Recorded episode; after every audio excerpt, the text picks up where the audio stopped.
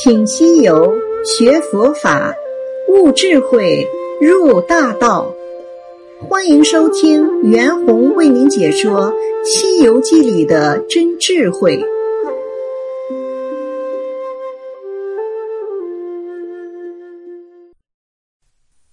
西游记》故事：唐僧拜道祖，三藏见了。厉声高叫道：“老神仙，贫僧问讯了。”那道士猛抬头，一见心惊，丢了手中之药，安簪整衣服，降阶迎接道：“老师傅失迎了，请里面坐。”长老欢喜上殿，推开门。见有三清圣像，供桌有炉有香，即拈香筑炉，礼拜三匝，方与道士行礼，随至客位中，同徒弟们坐下，即唤仙童看茶，当有两个小童进入里面。寻茶盘，洗茶盏。故事就读到这里。下面我们请师傅讲解唐僧拜道祖。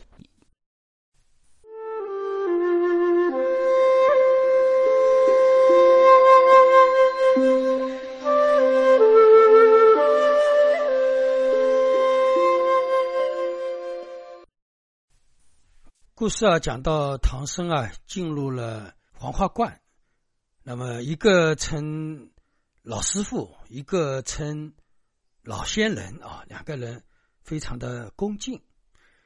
那么唐僧呢又谦虚了一下，我没有带什么粮食啊，道士说啊，入门自然就有三生奉粮，觉得相互之间恭维赞叹的非常恰到好处。那个时候呢，唐僧就看到了道观里面的道家的祖师的像，那么唐僧啊就在那里叩拜三匝，啊，这是什么意思呢？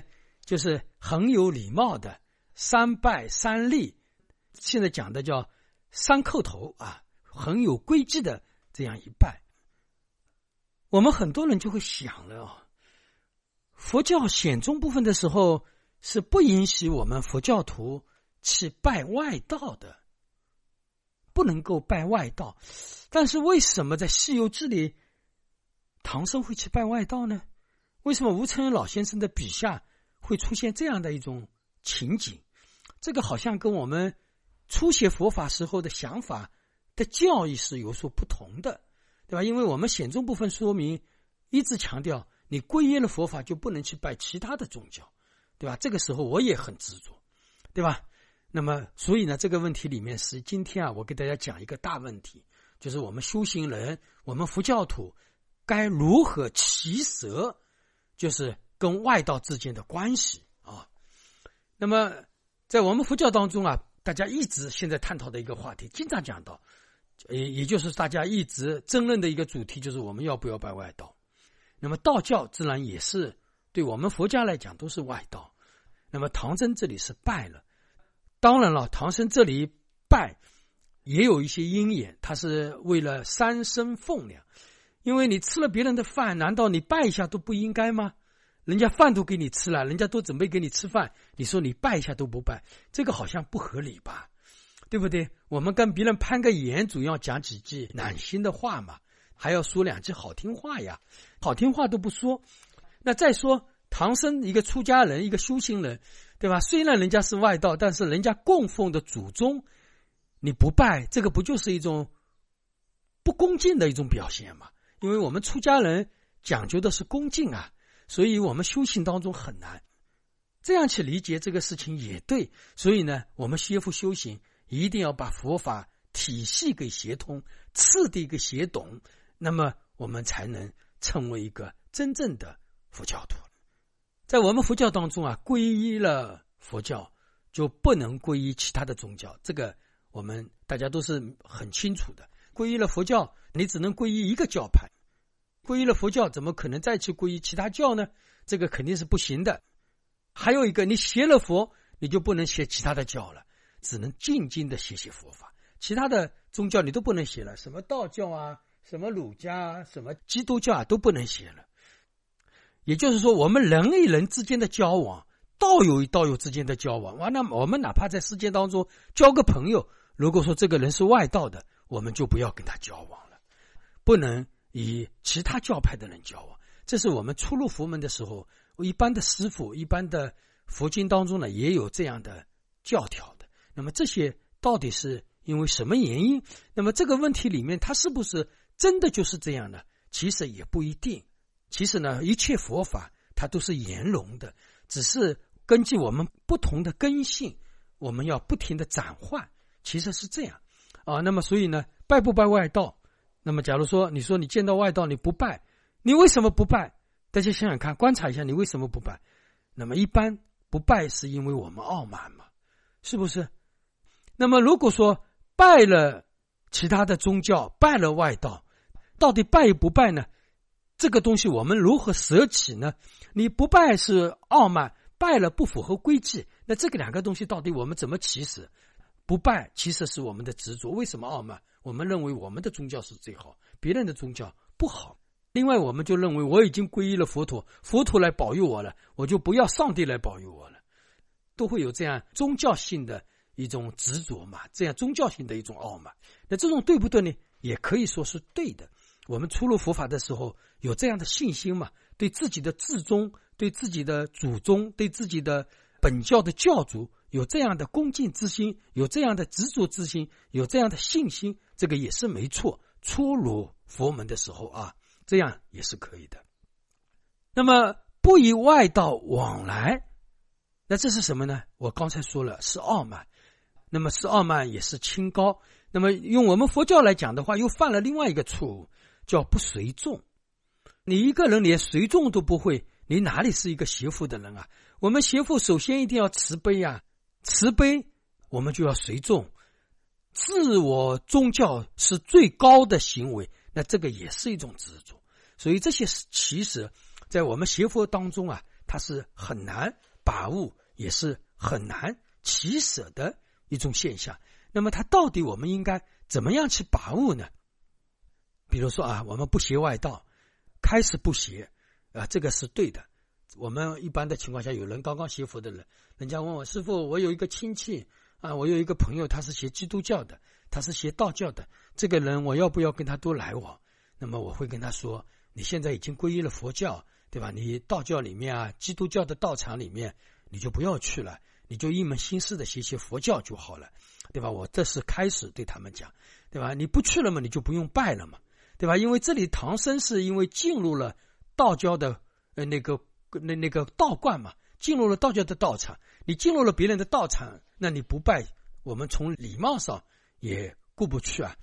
但是呢，当你有一天协通了我们佛教教义，你全部通达了，那那个时候你再去学外道，那可不可以呢？也是可以啊，不是说不可以，因为外道当中它也有一定的智慧，比如说。呃，仁义对吧？还有道教里面的《道德经》，里面有多少的东西跟我们佛教是相应？它可以填补我们佛教在某些程度上不足的地方。我可以把《道德经》来佛教讲，我可以把仁义来佛教讲，增光贤文来佛教讲，我以后还可以拿菜根谭来佛教讲，一切都是可以用佛教来解释。但是首先你要通达佛法，你佛法不通达，你去学外教，那么你可能到最后。听听外道说的东西也有道理，有的时候觉得外道说的比我们佛教还有道理，因为你佛教你没有学通达，对吧？那个时候你就左右为难了，你就搞不清楚了。那这样的话呢，对我们学佛修行是有害的。但是我们通达了佛教之后，佛教的三层你都了解了，那个时候所有的宗教只不过是在我们佛教当中把它放在哪一个地方而已，对吧？那个时候所有的宗教都能成为我们智慧的引引啊。所以呢，我们开始是不要学外道，通达了佛法，我们最好学外道。通过外道，我们也可以增加自己的智慧啊。在外道当中呢，我们学到更圆融的东西。那么到最后我们是怎么样的？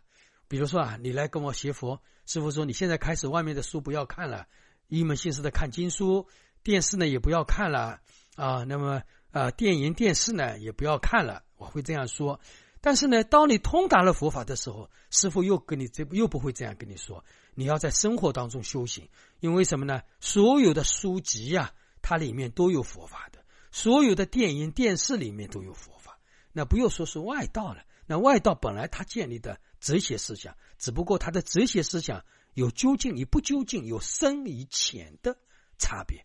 但是他始终是在我们佛法的体系当中，只不过安在哪个地方不一定知道而已。比如说，那个基督教，基督教跟我们佛教的净土法门差不多，对不对啊？那比如说道教跟我们的空性法门有点相似。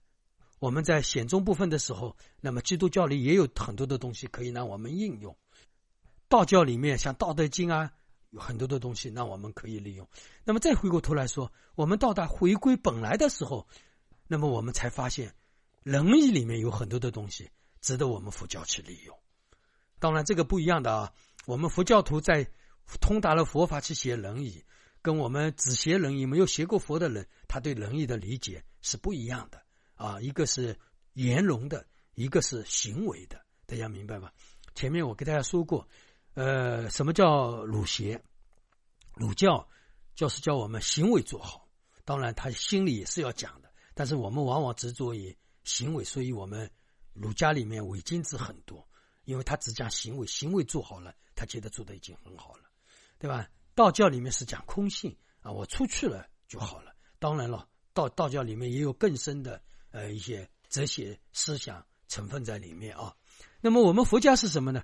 要出去了之后还要回来，对吧？这个回来，所有的教派里面它都是没有的。所以呢，呃，道教是讲术，我前面说过，道教基本特别是道教啊。易经啊之类的，他们都应用到术当中，就是心理学当中，怎么样了解别人，去克服别人。所以一旦打仗的时候，道教的人就出来了，因为他们是专门研究这个。因为佛教是高贵的邪术，只有你大家都安居乐业、生活无忧的时候，才会来学学佛法。所以呢，它有很大的一些区别。因为到佛教协同的时候是心行合一，对吧？你的心跟行为就是理事无碍的。所以呢。儒家跟道教呢，究竟来讲是不如佛教，它就是这样的一个差别啊。那么有的时候呢，有的师傅慢慢的就会引领大家，很关键了，就是你没有一个师傅，那么这个师傅你什么时候做什么样的事情，对吧？那么师傅会跟你讲，对吧？那么我前面说过，我讲仁义，我是利用仁义讲佛法。那么当我们一切宗教都归于佛法的时候，那么那个时候呢，一切法都是佛法，一切法。都是智慧的缘起。我们到了佛法协通之后，我们的智慧通达之后，别人做任何事情，我们讲到一句难听的话，吃喝嫖赌，你看到他们里面，他们其实都有智慧，那我们可以看到的啊。所以唐僧拜外道，这个是一个自然的一个现象。那么另外，我们到了一定的时候，我们确实是要见什么拜什么。为什么要拜呢？因为我们要修持自己的慈悲心。对吧？修持自己的恭敬心，对吧？你说我见到这个东西我是要拜的，见到那个东西我是不拜，那这个实际上你的恭敬心还没有完全建立。但是当我们真正的恭敬心建立的时候，我恭敬世间万物，连一根草、一根木头我都要给予恭敬，不那不要说是任何一个众生了，对吧？我要慈悲，我要慈悲的时候，我看一切都是慈悲，都要慈悲。一切万物都要慈悲，而并不是说啊，我对自己宗教里面的人慈悲，宗教以外的就不慈悲，对吧？那么很多的道教、很多的儒家的人都不是在学佛嘛？那么他们是怎么学佛的呢？因为他们就是遇到了佛教里面的一个大德，他们才学佛。那如果说我们一概的否定别人的教派，那么他们的学佛，我们如何去引领呢？对吧？这个问题也就来了。所以呢，我们长生拜道家的祖宗啊。自然有它的好处。那么，首先啊，我们你要引领外道的人来学佛，那你首先你要去拜外道的祖宗啊。他们觉得你跟他也是一条路的，那人家就跟你的关系好了。然后话说说说说，发现你的思想比他的思想要高，哎，然后他就来问你了：你这个思想是从哪里来的，对吧？然后你就告诉他，对吧？啊，我是从佛教当中来，他就就对佛教有信心，就跟着你学佛了。对吧？为母即是吃喝嫖赌什么都会，对吧？呃，你要你要赌钱，我陪你赌钱，对吧？你要你要做坏事，我陪你做坏事。做完坏事，然后跟别人接触，人家发现你这个人不一样，然后再告诉别人你是邪佛的。哎呀，人家一想，邪佛的人的智慧那么高，我也跟你邪佛吧。啊，所以呢，唐僧拜道祖也是一种方便。什么方便呢？当然了，哪怕唐僧是为了三生奉粮，为了一顿饭，那么也是需要这样的方便。不然的话，你这顿饭吃不了，那你怎么办呢？啊，所以呢，我们佛家当中的人真正的智慧是圆融的，啊，他是呃方便的，对吧？只要能利益众生的事情，他都会做。有的时候利益自己也要做，因为什么呢？我们这个色身啊，必然是需要粮来护持的。啊，好吧，这一个课就给大家讲到这里。